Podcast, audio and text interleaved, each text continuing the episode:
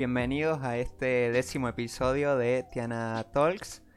Hoy vamos a estar haciendo la segunda parte de eh, Mujeres y Videojuegos. Me va a estar acompañando Ana, como en todos los episodios. ¿Cómo estás? Hola, buenas. Yo bien, ¿y tú qué tal? Todo bien, todo bien. Contento porque hoy también tenemos a eh, nuestra tercera invitada en este podcast.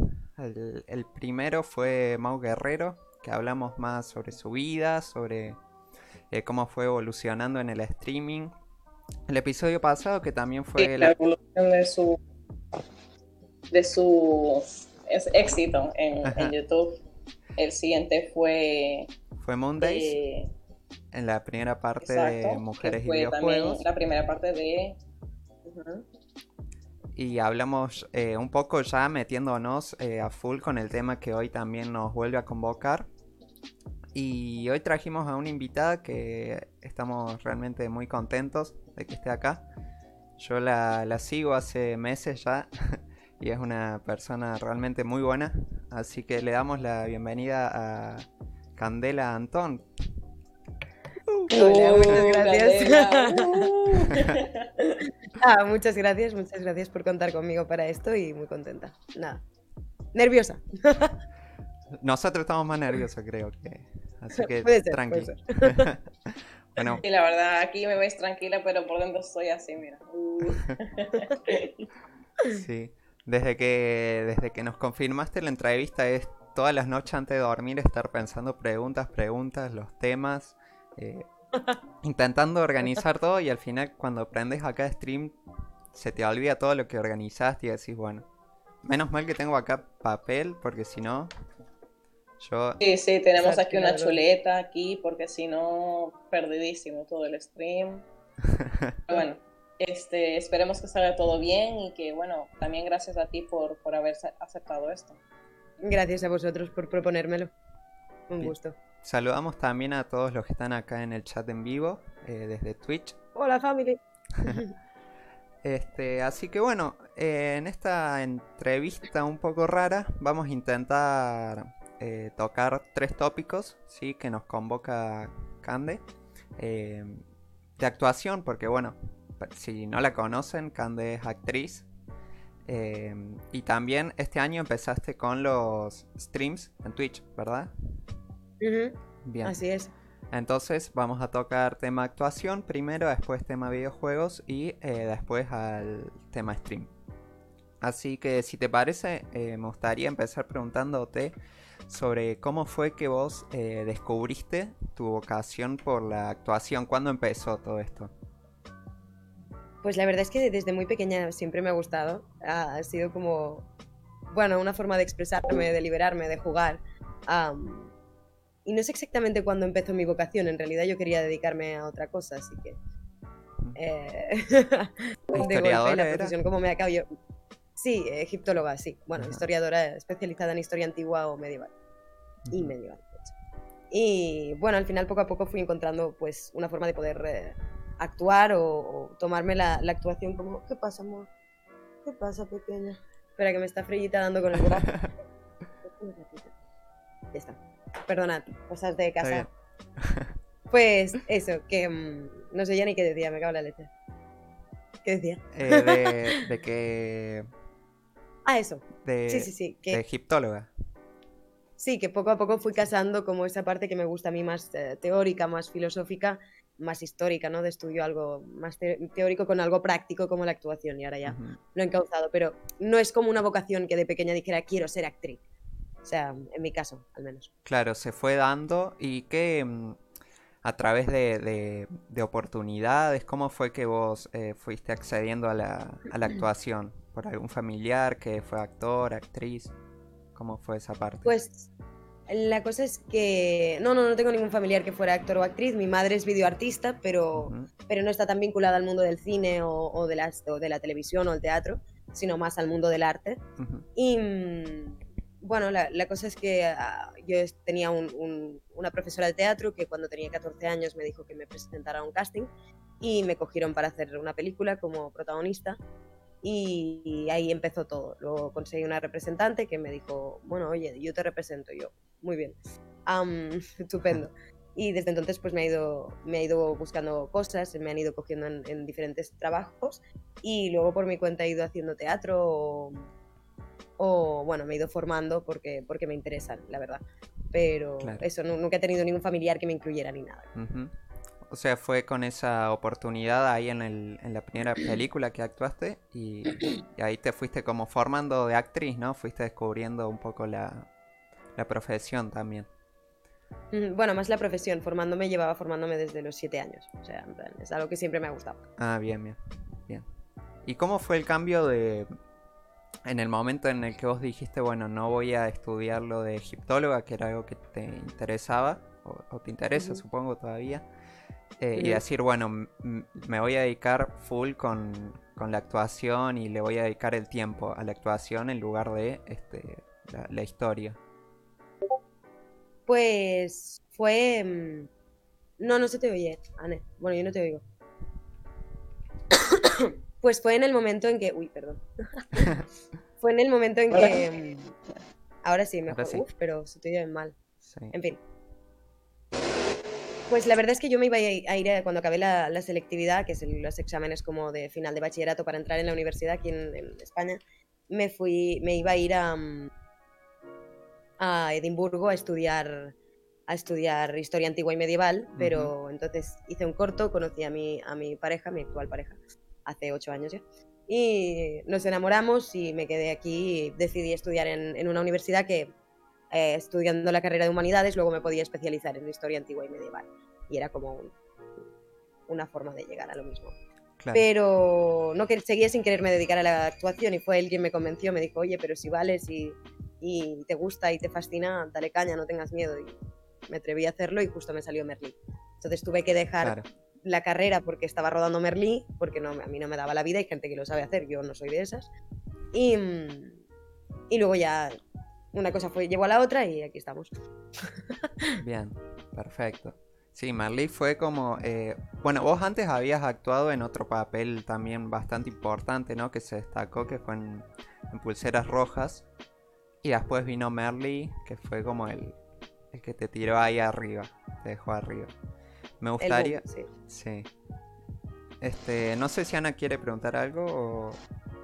Y bueno, aparte de, de, la, de la vocación que, que, tú consideraste como la de eh, historiadora, bueno, lo de egiptóloga, ¿tú consideras que como actriz tu vocación sea algo enfocado solo al entretenimiento o que es algo como para mm, como para involucrarte en, otro mundo que no es. O sea, la vocación de actriz, ¿tú cómo la consideras? Ah, yo para mí no es puramente entretenimiento, para mí el objetivo en la profesión no es la fama, lo más mínimo de hecho. A mí lo que me, fascina y me... Por, por, cierto, muy bonita pregunta, Ana. lo que me fascina y, me gusta es es la profundidad, ¿no? del, el profundo conocimiento que se puede obtener del ser humano dedicándose a esta profesión. O sea, parafraseando a un gran teórico de la interpretación que es Grotowski, Jerzy Grotowski, creo en el actor eh, santo y no en el actor cortesano. Bueno, santo santiguado, no sé cómo se diría. Pero no en el actor cortesano, entonces como un poco esto. Claro. Y tanto como en la vocación de actriz, ¿cómo consideras que, que te hubiese ido en la vocación de, que tú en principio deseabas? ¿En historia? Claro. Pues me hubiera ido bien, la verdad, pero mm, yo creo que me hubiera ido bien, pero siempre hubiera echado de menos una, forma más expresiva, una, manera de, mm. de, todas estas ideas, de todo este mundo, ¿no? Como más teórico, poderlo realmente plasmar en el mundo a través de la expresión. Entonces creo que me hubiera sentido un poco alienada, un poquito de mí misma, ¿no? Claro. hubiera sido muy, la verdad. Sí, entiendo como Bueno, no lo sé. No lo sé. Como que se, te, hubiese, te hubiese sentido que no, te, no estabas al 100%, como que te faltaba algo. Sí, más bien. Sí. Bien. Este, a mí me interesa mucho saber eh, sobre la construcción del personaje. Cuando a vos te dan un papel y, te dan eh, el, el personaje que vas a tener que interpretar, por ejemplo, en, en Merly, que te dieron el papel de Berta, ¿cómo hiciste para este, insmicuirte como en ese personaje, como para meterte? Este, pongamos el ejemplo de en, en Merlí. ¿Cómo fuiste Cada personaje es un mundo y hay que, hay que construirlo desde un prisma distinto. Claro. Ah, en el caso concreto de, de, Berta, lo abordé a través de yo personalmente, porque hicimos mucho trabajo eh, todos los compañeros con, con, un coach actoral que se llamaba Isaac Alcaide, que también hacía del padre de Mark, que era muy, buen, muy buen maestro, la verdad.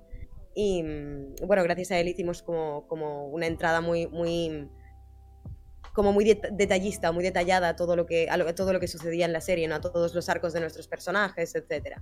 Y mm, a pesar de ello, o sea, o también aparte de ello, yo, yo decidí crear a Berta a través de la música, porque me parecía una persona muy visceral, con muy poca racionalidad en el fondo, o sea, una persona que se dejaba llevar mucho más por, la, por, la, por el estómago y creo que, que la música es un lenguaje que llega directo al estómago, como en plan es pura víscera.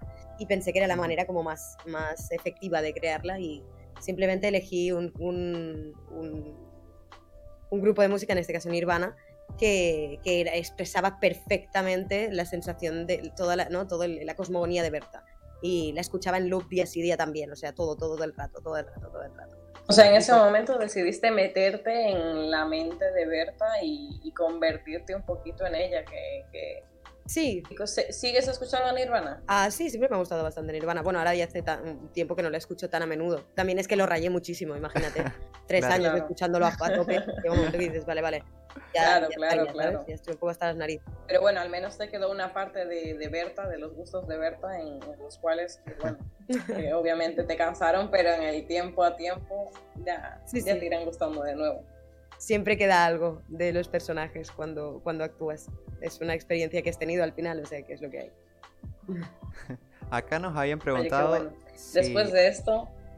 ¿eh? No, que en el chat nos habían preguntado acá si eh, actuar es una herramienta de autoconocimiento. ¿Vos pensás que.? En cierto modo, sí. Sí. En cierto modo, es una, una forma de conocerse a uno mismo.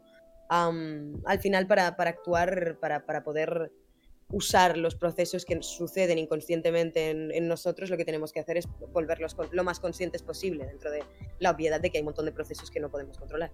Eh, pero intentar conocernos lo máximo posible para luego poder utilizar, ¿no? dominar nuestra propia, nuestra propia persona, nuestra, tanto nuestra psique como nuestra fisicidad. Ah, así que sí, en todo caso es una herramienta de autoconocimiento, 100%. bien, bien. bien. Este, bueno, después de esa pregunta de, del chat, así tan profunda, porque en verdad tú piensas que es sencilla, pero tiene, tiene un poco de profundidad. Tiene fundia, tiene fundia. Sí, sí, sí. Este, ¿Qué consideras de toda tu experiencia laboral? Que, que, bueno, que va más enfocada a actriz. Este, ¿Cuál piensas que es lo, en general, lo, lo negativo y lo positivo de, de ello? Creo que al respecto de la, de la interpretación hay, hay, muchos parámetros, ¿no? Porque al final, cuando alguien se forma como actor, todo el mundo espera que sea alguien que acabe trabajando en series súper mega grandes y que quiera estar en Hollywood.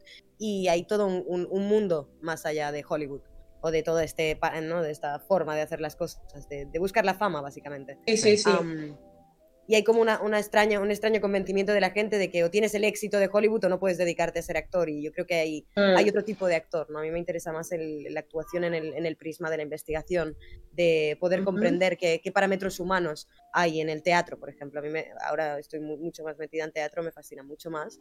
Y, es decir, mm, que te consideras más por la parte de teatro que por la parte televisiva, la parte más así, más... Mmm Mm, ¿Qué más destaca en los, en los actores para actrices? yo creo que la televisión es, es, eh, al final es un escaparate, ¿no? es donde se te ve muchísimo. Yo hay muchas cosas que no podría haber hecho si no hubiera salido en Merlí. Ergo, me he alimentado también de Merlí, ha sido una gran experiencia, o sea, no lo estoy negando para nada. Pero quizá no sería la única línea que yo seguiría, en plan, quiero estar ahí, en ese sitio, en ese top. Quizá yo lo pasaría muy mal, la fama es algo que a mí me agobia mucho. Ah, soy una persona muy cercana, como, como algunos que están aquí en el chat, que son de, también de, de, mi canal, sabrán que a mí esta cosa como de la distancia de la fama me cuesta muchísimo. y yo lo he tenido en una dosis micrónica, imaginaos en dosis eh, desproporcionadas como mucha gente, ¿no? Que es como, wow, wow. Claro. bueno, no es para mí, básicamente. A mí lo que me gusta es lo pequeño, lo tangible, lo... que a la vez es pequeño, pero es mucho más profundo, yo creo. lo más humilde, humilde. Sí, Actriz humilde. No exactamente, no es humilde la palabra, porque sí que hay mucha, mucha soberbia en la forma de ver la interpretación. Soberbia en el sentido en que yo prefiero intentar explicar lo humano a, Claro. que en intentar entretener a una masa de una sociedad que caducará en un tiempo Sí, probablemente cuando yo muera. Entonces, quizá es bastante más, más, más pretenciosa mi, mi visión, en realidad.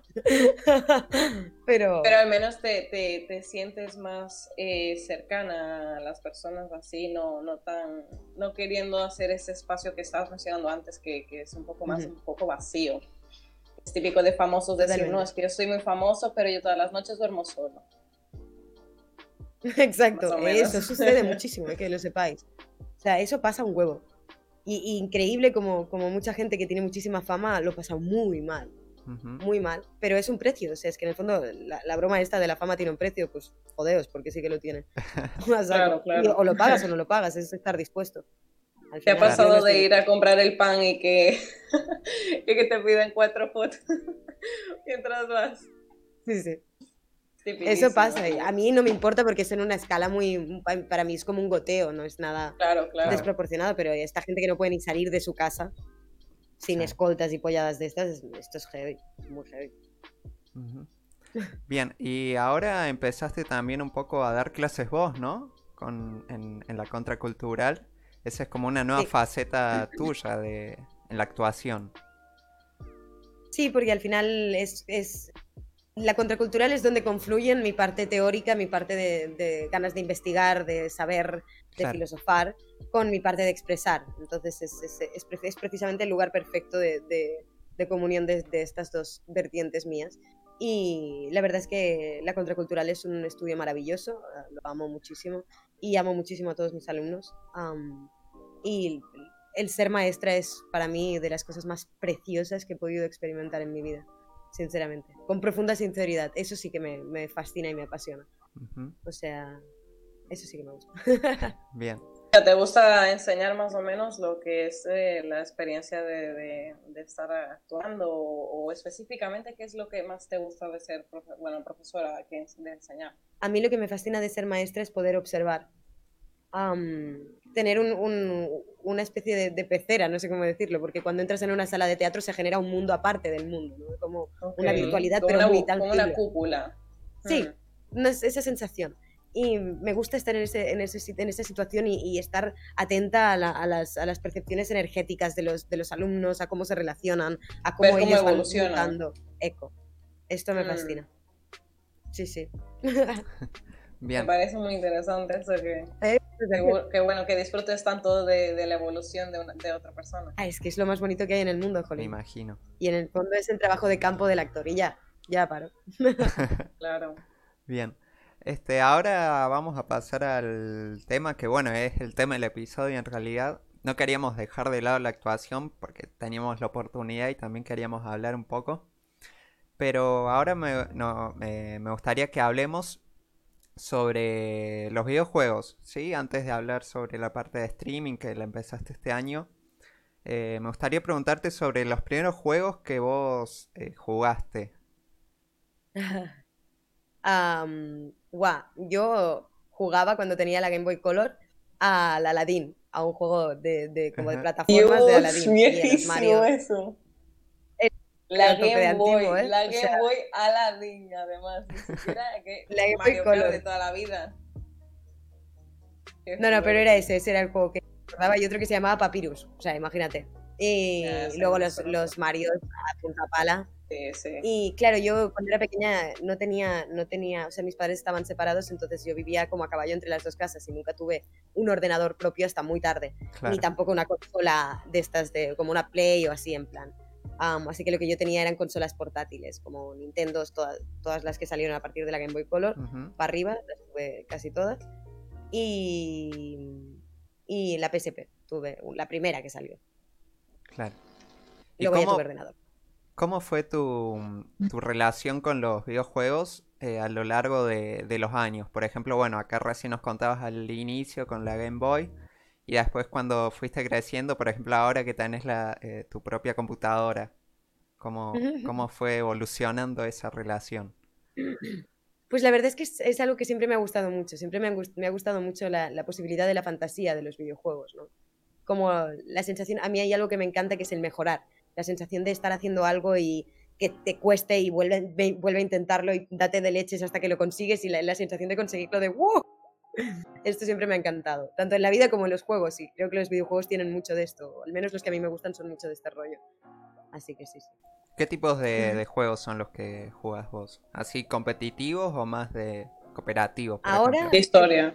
Ahora estoy jugando a cosas muy diferentes. O sea, ahora mismo los que están en mi parrilla son el Minecraft, que me lo descubrí hace no mucho y me vicié de mala manera, pero o sea, lo más Sí, sí, grande. sí. Sí, sí, sí, problemático. Eh, El primer año de Minecraft, muy duro. es durísimo, durísimo, durísimo. Ahora ya me estoy quitando, ¿eh? estoy dejando la droga, pero poco a poco. Am, ahora esto, justo ahora venía de jugar al GTA, que lo he probado el online por primera vez, porque yo había jugado al GTA roleplay. 5. En- he estado jugando el online, no, el ro- no en roleplay Ah, propiamente, vale, en el vale. servidor de roleplay, pero sí online con los, con los subs. Eh, el Overwatch me gusta mucho, el Heroes era mi juego favorito hasta hace Mm. unos meses. La verdad es que soy muy diletante, o sea, voy jugando al Sea of Thieves, como dice, mira, Xavi los está poniendo todos en, en el chat porque me conoce un huevo, sabe todos los juegos que juego. Se lo Ah, saben más que vos. y- Sí, sí, sí, total. Y ahora justo empezamos, hemos empezado a probar con, con Mosquito, mi, mi pareja, y con, con Xavi justamente ayer, eh, uno que se llama Spellbreak, que es un rollo como un Battle Royale, pero con magos, en vez de Ah. armas o tal. Y es bastante risas. El Tipo LOL, más, más o menos. Mm, no, un LOL, un LOL es más un Mm. MOBA, ¿no? Sí. Este es más un, un Battle Royale, Sí. este es en plan de todos en un mapa Ah, y sí, se claro, va claro. cerrando. Pero el eh, tipo, Fortnite. el tipo de, de, de magia y tal, y de conjuros y demás, pues. Sí, creo que sería un poco LOL, sí. maybe. A ver, yo el LOL es el único que toqué tres veces y dije, hostia, esto no está para Muy mí. complicado. No, Eh, porque el eh, Heroes es lo mismo, es el mismo concepto, pero el, el LOL era como, no sé, una comunidad ultra tóxica. De Sí. cada partida salías insultado, 40 minutos de partida que te estaban Sí. poniendo a caldo. Y yo, eh, eh, eh, Te baneaban ¿Por qué? 40 ¿qué esto en mi veces. vida? O sea, ¿por qué, ¿por qué voy a querer esto en mi vida, sabes? Y no, no, nunca he acabado de entrar en el LOL. Nunca digas nunca, ¿eh? También, pero... Es peor Ya, que el ya, Minecraft, eso te digo. ¿eh? Yo hace como, no sé, seis años capaz lo juego y no, nunca lo dejé, nunca lo dejé. Hubo momentos en los que lo jugué menos y eso, pero siempre lo jugaba. O sea, no, no, no se puede dejar, realmente. Este, Bueno, ya que vamos Sí. así más dirigidos a los videojuegos y demás y, y a comunidades mm, tóxicas, este, uno de los, de los temas más importantes de esta, de esta entrevista, tanto como la anterior, fue el tema de las chicas en los juegos. Entonces, la pregunta sería más relacionada a cómo te sentiste tú a- al empezar en los juegos siendo chica, o, o qué te decía tu familia, o, o qué es lo que tú sentiste que no, que no, que no era del todo bien. O si tuviste alguna experiencia así que fuese negativa. por ejemplo, en el cole, ¿no? Cuando, cuando empezabas Sí, a- que jugabas y eres como, ay, este no sabe jugar porque es una niña. Típico comentario que, que, que se escucha. A ver, a mí me- A ver, a ver, ¿cómo explico esto? Primero, en, una, en, una, ah, en un marco teórico general, yo creo que sí que los, los videojuegos se han percibido siempre como algo súper masculino y que las mujeres vayan entrando ha generado como mucha disrupción y mucha violencia, ¿no? Como de, eh, ¿qué haces en mi terreno? Y es como, eh, eh, Sí. barbar, esto puede ser terreno de todos, o sea, no me toques el coño, ¿sabes? En plan, relax. Em, por otro lado, yo personalmente, am, aparte de los típicos comentarios de llora pussy o cosas de estas cuando juegas, que sin saber que yo soy una chica. Sea, porque mucha gente cuando juegas online no sabe que eres una chica. Yo no tengo un nombre de chica tampoco. o sea, Claro. Tengo Candelios, ¿qué dirías? Claro, el típico. Además que igualmente en que te pongas nombre de chica, van a pensar que eres un chico haciéndose pasar por una chica. Siempre. No, esta cosa de que siempre se presupone que eres un chico, ¿sabes? Man, dude. Sí, sí, y es sí. como, bueno, bueno, o, o no man, maybe. ¿Sabes? O no. Pero a mí nunca me ha importado. Siempre he pensado, juego porque a mí me apetece. Cuando me deja de apetecer, dejo de jugar. Am, Claro. Y la verdad es que tampoco nunca me he picado. Como. En plan, oh, me has llamado chica, eh, porque soy una chica, juego peor. Siempre he pensado, si alguien es capaz de decir es sob- tamaña subnormalidad, no, tiene, no tengo que perder ni dos minutos con esta persona porque no nos vale. Ergo, yo sigo a lo mío y si me jodía la, la partida, pues me ponía a trolear y que le dieran por culo. Esa, esa es la vida. actitud. Sí, sí, sí. Mi- me vas o sea, yo voy a intentar, algo, troleo. Me la vas a intentar tatúo tocar acá. las pelotas y jugar bien, pues voy a trolear, que te por Troleo, saco. troleo. la suda. sí, sí, realmente. Y si no, pues abandona la partida y a tomar por saco, o sea, no. Claro. Pero nunca he recibido ningún ataque frontal en plan de por ser una tía es que tal, es que no sé qué, o sea. Sí que alguna, alguna vez que he Sí, jugado con alguna compañera he visto que contra ahora- ella sí se metían, pero claro, ella también se picaba, entonces era aún Mm. peor.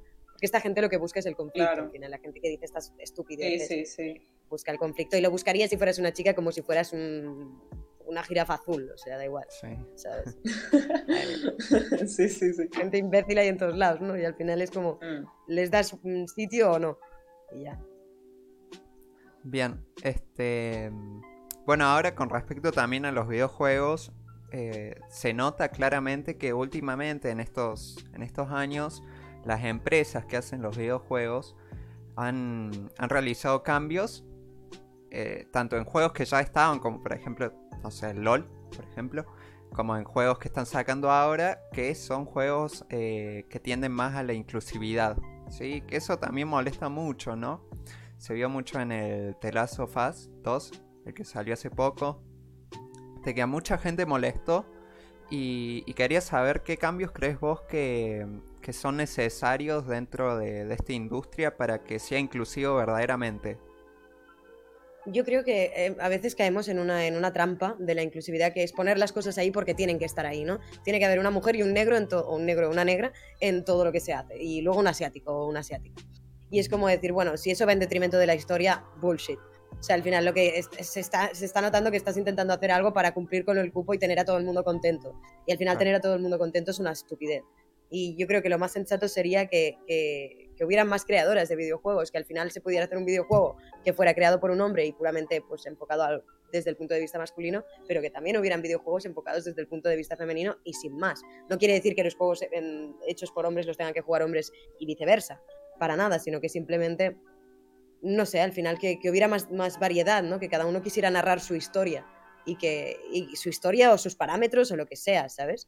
Pero esta O sea, cosa que no la- se la- centrasen tanto en, el- en lo de hay que meter a gente porque En el cupo. pack inclusivo, pack inclusivo. Claro, es absurdo. Yo le digo pack inclusivo, que es, eh, sí, lo que La mujer, el negro negro, mujer, asiático y homosexual. Tal cual. Eso al final es Y, trans, y transgénero. Tal cual. O sea, ese es el pack inclusivo. Sí, sí. Y eso es absurdo, porque de alguna forma lo que estás diciendo es que esas personas no interesan per se como, como seres humanos y lo que estás intentando hacer es, es, Claro. eh, de alguna forma ponerle, darles más facilidades porque se supone que lo tienen más difícil, que es cierto, ¿eh? Pero precisamente no, la- no las des poniendo personajes eh, absurdos, porque lo que generas es, es rechazo. Si yo veo Y en que un- no, un que, no, que no añadan a la historia, sí, sí, sí. sí. Eco, si yo veo un videojuego un personaje que está ahí porque tiene que estar ahí, es como... Mm. Me da palo, le cojo manía a ese Típico personaje, que sea tienes hombre, mujer, chino, negro... secundarias que, que no sirven para nada. Es como, por favor. Tal cual, absurdo. Entonces yo creo que lo, que lo, lo guay, lo interesante es, es poder, poder que, aceptar que el contenido ya de base se pueda generar con una perspectiva diferente, ¿no? Simple y llanamente, creo, pero también supongo que debe ser muy complejo, ¿no? En este caso, Claro. dar oportunidades a todo el mundo. Claro Creo que, que es un tema, ¿eh? Un tema. Sí, creo que la introducción de, de esto, de alguna forma estos papeles inclusivos no se tiene que dar eh, como por la fuerza, sino que surja más desde una naturalidad de que, bueno, mientras nos escriban la historia del, del juego, que, que se incluya dentro de la historia como podría ser cualquier otro personaje, ¿no? Y que no después, eh, cuando ya esté toda la historia terminada, digan, bueno, acá metemos a este, metemos este y metemos este. Y queda forzado y, y además se, se suele notar en los juegos, ¿no? Sí, más que nada que queda forzado, porque ves que no lo están haciendo porque, lo, porque hostia, necesito un personaje en este videojuego que sea así, porque la, la trama me lo pide o porque hay algo que lo, que, lo, que lo demande, ¿no? Algo interno, sino que ves que es, un, es como un parche, un pegote, que dices, "Uy, estás haciendo flaco favor entonces, Claro. al final. Bueno, yo creo, vamos. Bien. Es que cuando, cuando se ve que es forzado no, no, no pega de la misma manera que si fuese algo ya que añadiera en la historia. Que bueno, es lo que hay. Pero bueno, eh, a partir de este tema que estuvimos tocando de la historia de los videojuegos y demás, a ti, de, de los videojuegos que has jugado, ¿cuál es la historia que más te ha impactado, no? Sino que te ha quedado más en la mente o que, o que más hayas disfrutado. Yo uno de los videojuegos últimos que jugué con historia que me gustó mucho, bueno, fue el Red Dead, Red Dead Redemption, pero Uf, juegazo. Ese me gustó mucho, pero no lo pude acabar porque, porque tuve un problema con la Play, entonces ya pasó a otra cosa. Luego me gustó mucho el Dragon Mm. Age, me lo disfruté como una puta enana.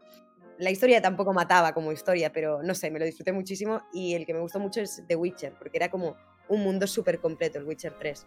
Am, como un mundo Mm. súper, súper extenso, con muchas eh, pequeñas eh, idiosincrasias en cada poblado donde ibas, ¿no? Con mini- misiones, como toda la historia general, me gustó muchísimo. Hmm. eso. Bien. ¿Has probado O Detroit? No, son estos que son como una Become pe- Human. No, no, no, es, es, o sea, es un videojuego interactivo que tienes que ir Sí, decidiendo es tú y más- tienes mil Claro. millones de opciones, Ah, este vale, sí. pero me parece una historia súper completa y, y la verdad es que también muy, muy diversa. que durante un tiempo sea, estuve te lo- te lo eh, recomiendo. intentando como eh, jugar, de hecho es- fue uno de los juegos que pasó por mis manos en plan de, va, voy a jugarlo, pero tengo que decir que últimamente los juegos con historia no me llaman tanto, porque en el fondo yo en mi vida ya me dedico mucho a las historias y quizá Claro. cuando, veo un videojuego lo que quiero es descansar. en plan, algo que sea puramente competitivo, eh, eh, quizás una manera extraña, Claro. que no, no es que le quite valor, al revés, creo que, que los videojuegos con historia es lo que más cercano está del videojuego a algo artístico. Pero de todas Claro, formas, claro. Me... Pero se entiende que lo haces como por un descanso, no por, por, un, por un Exacto. entretenimiento más. Me gustan mucho Mm. los juegos como el Minecraft, ¿no? De mundo abierto que puedes hacer lo que quieras, que al final las historias te las creas tú en la cabeza, ¿sabes? Claro, Todo eso Mm. me gusta mucho. bien, Como un sandbox, ¿sabes? claro. Sí.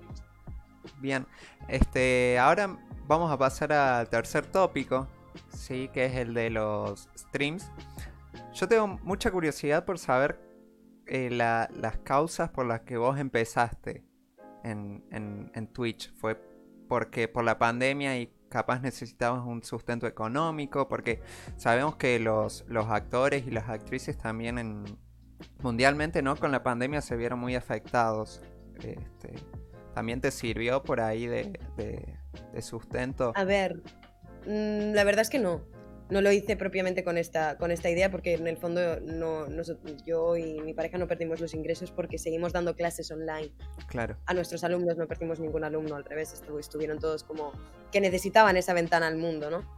obvio. Y mm, de hecho es lo que está diciendo Xavi. Yo en 2018 ya hice un amago de, de empezar, ya me abrí, de hecho mi, mi cuenta existe desde 2018, Ah, o sea, dos años ya. Y lo que pasa es que intenté empezar a hacerlo, no tenía mucho tiempo y no lo pude montar bien. Entonces simplemente la pandemia fue como una manera de decir, eh, ahora que tengo tiempo, porque otra cosa no, pero tengo tiempo de, de cojones, eh, voy a dedicarme como a darle, a darle caña, ¿sabes? A esto.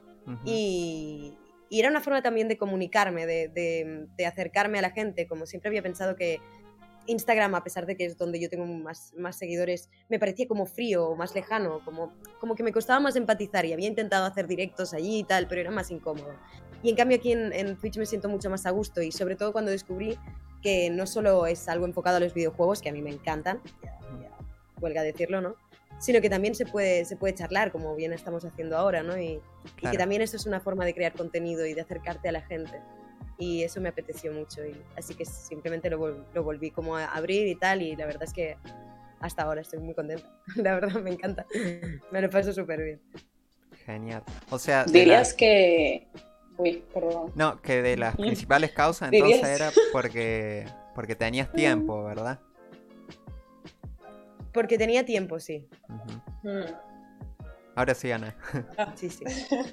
Dirías que este, tus expectativas al, o sea, porque dices que tuviste como un tiempo de, de intento y demás y que no salió muy bien, pero bueno, este, en el proceso que ibas de, de Instagram, en el proceso de, de que, que no te gustaba mucho y demás, tú pensaste en Twitch y, y cómo lo pensaste que, que sería y cómo de verdad fue. O sea, no sé si me expliqué muy bien, pero... Sí, y tampoco yo suelo proyectar mucho cómo deberían ser las cosas. Al final me gusta, tengo una intuición, algo me apetece, me pongo a hacerlo, lo descubro, lo tal.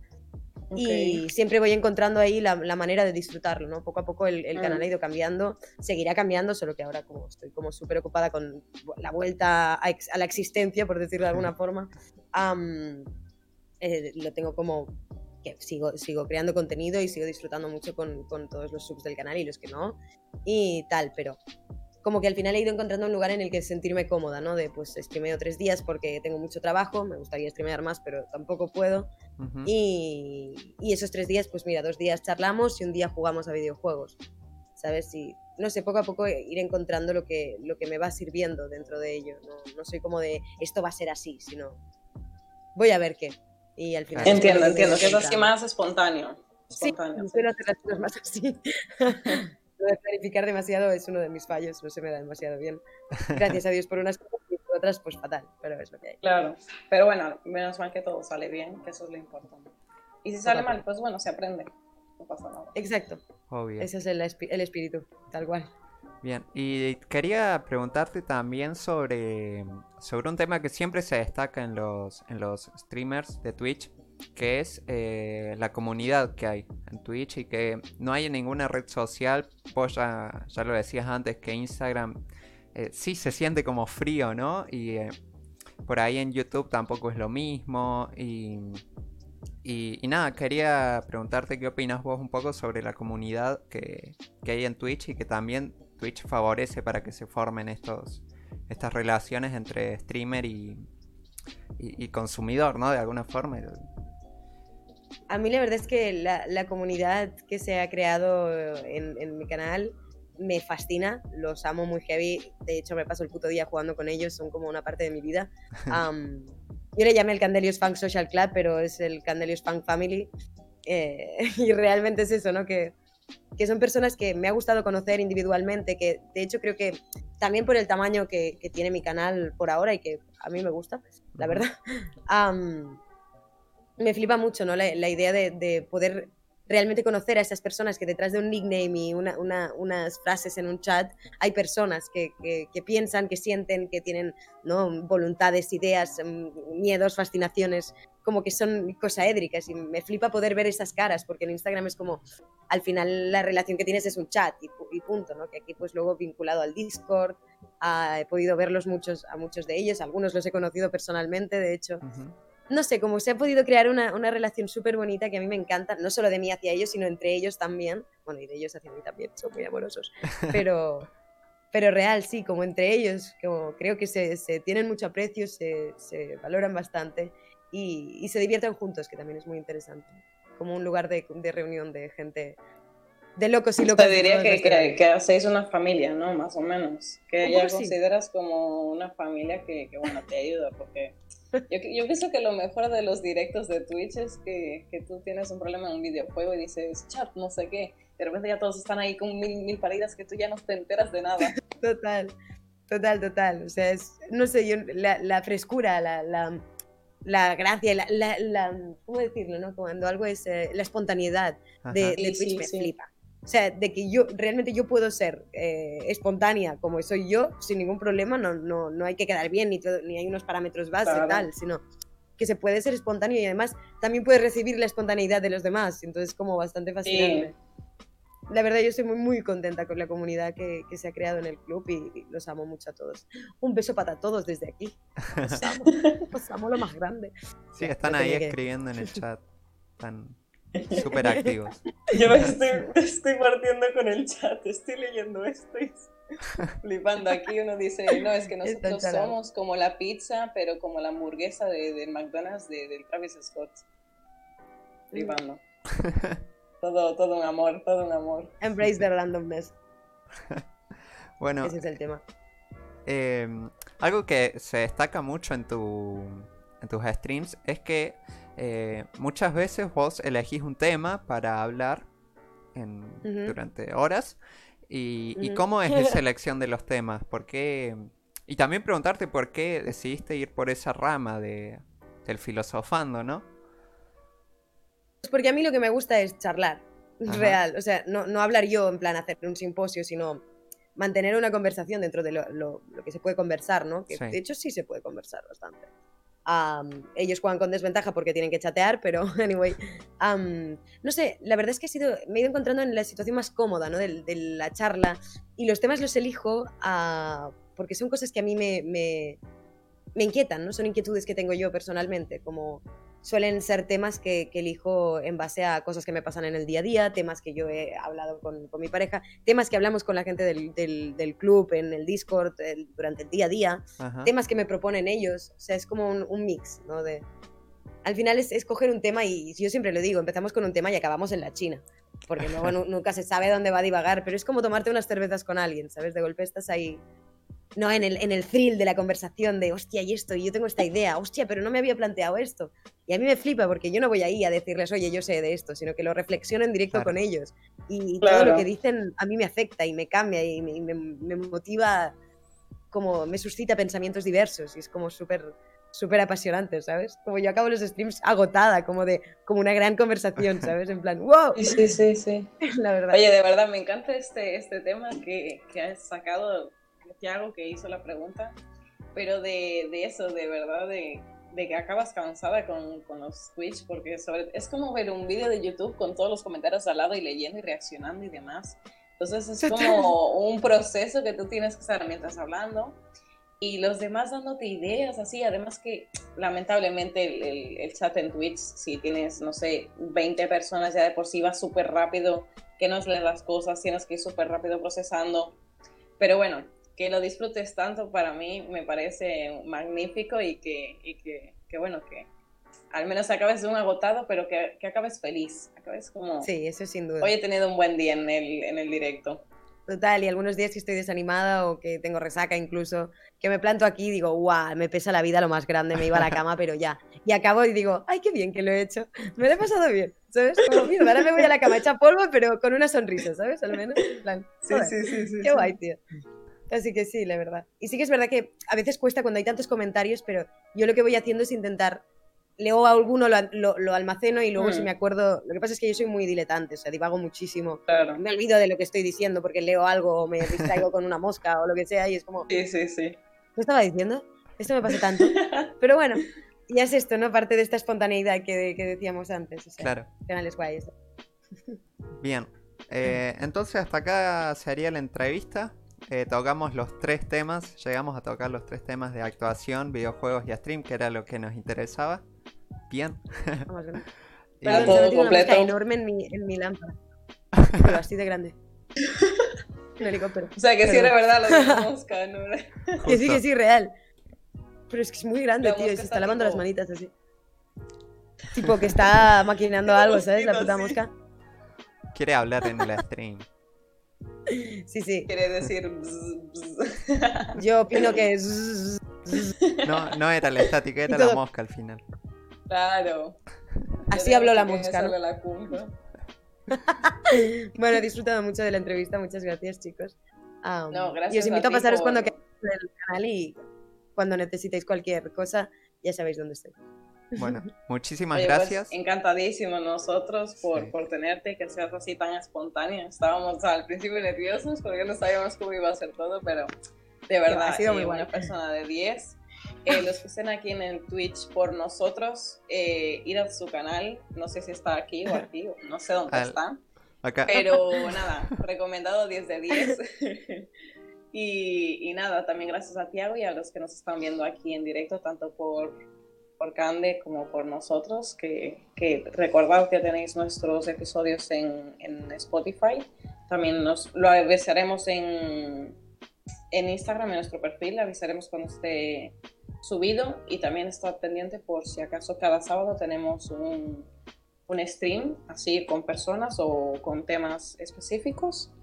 Y por la semana hacemos que sí, tonterías para, para dar relleno en Twitch, para, a ver si conseguimos hacer algo.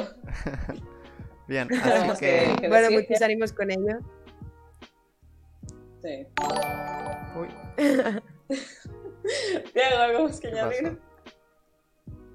Ah, no, es que justo hice un sonidito de, del, del Streamlabs y del Streamlabs y digo, ¿qué pasa acá? Bueno, nada.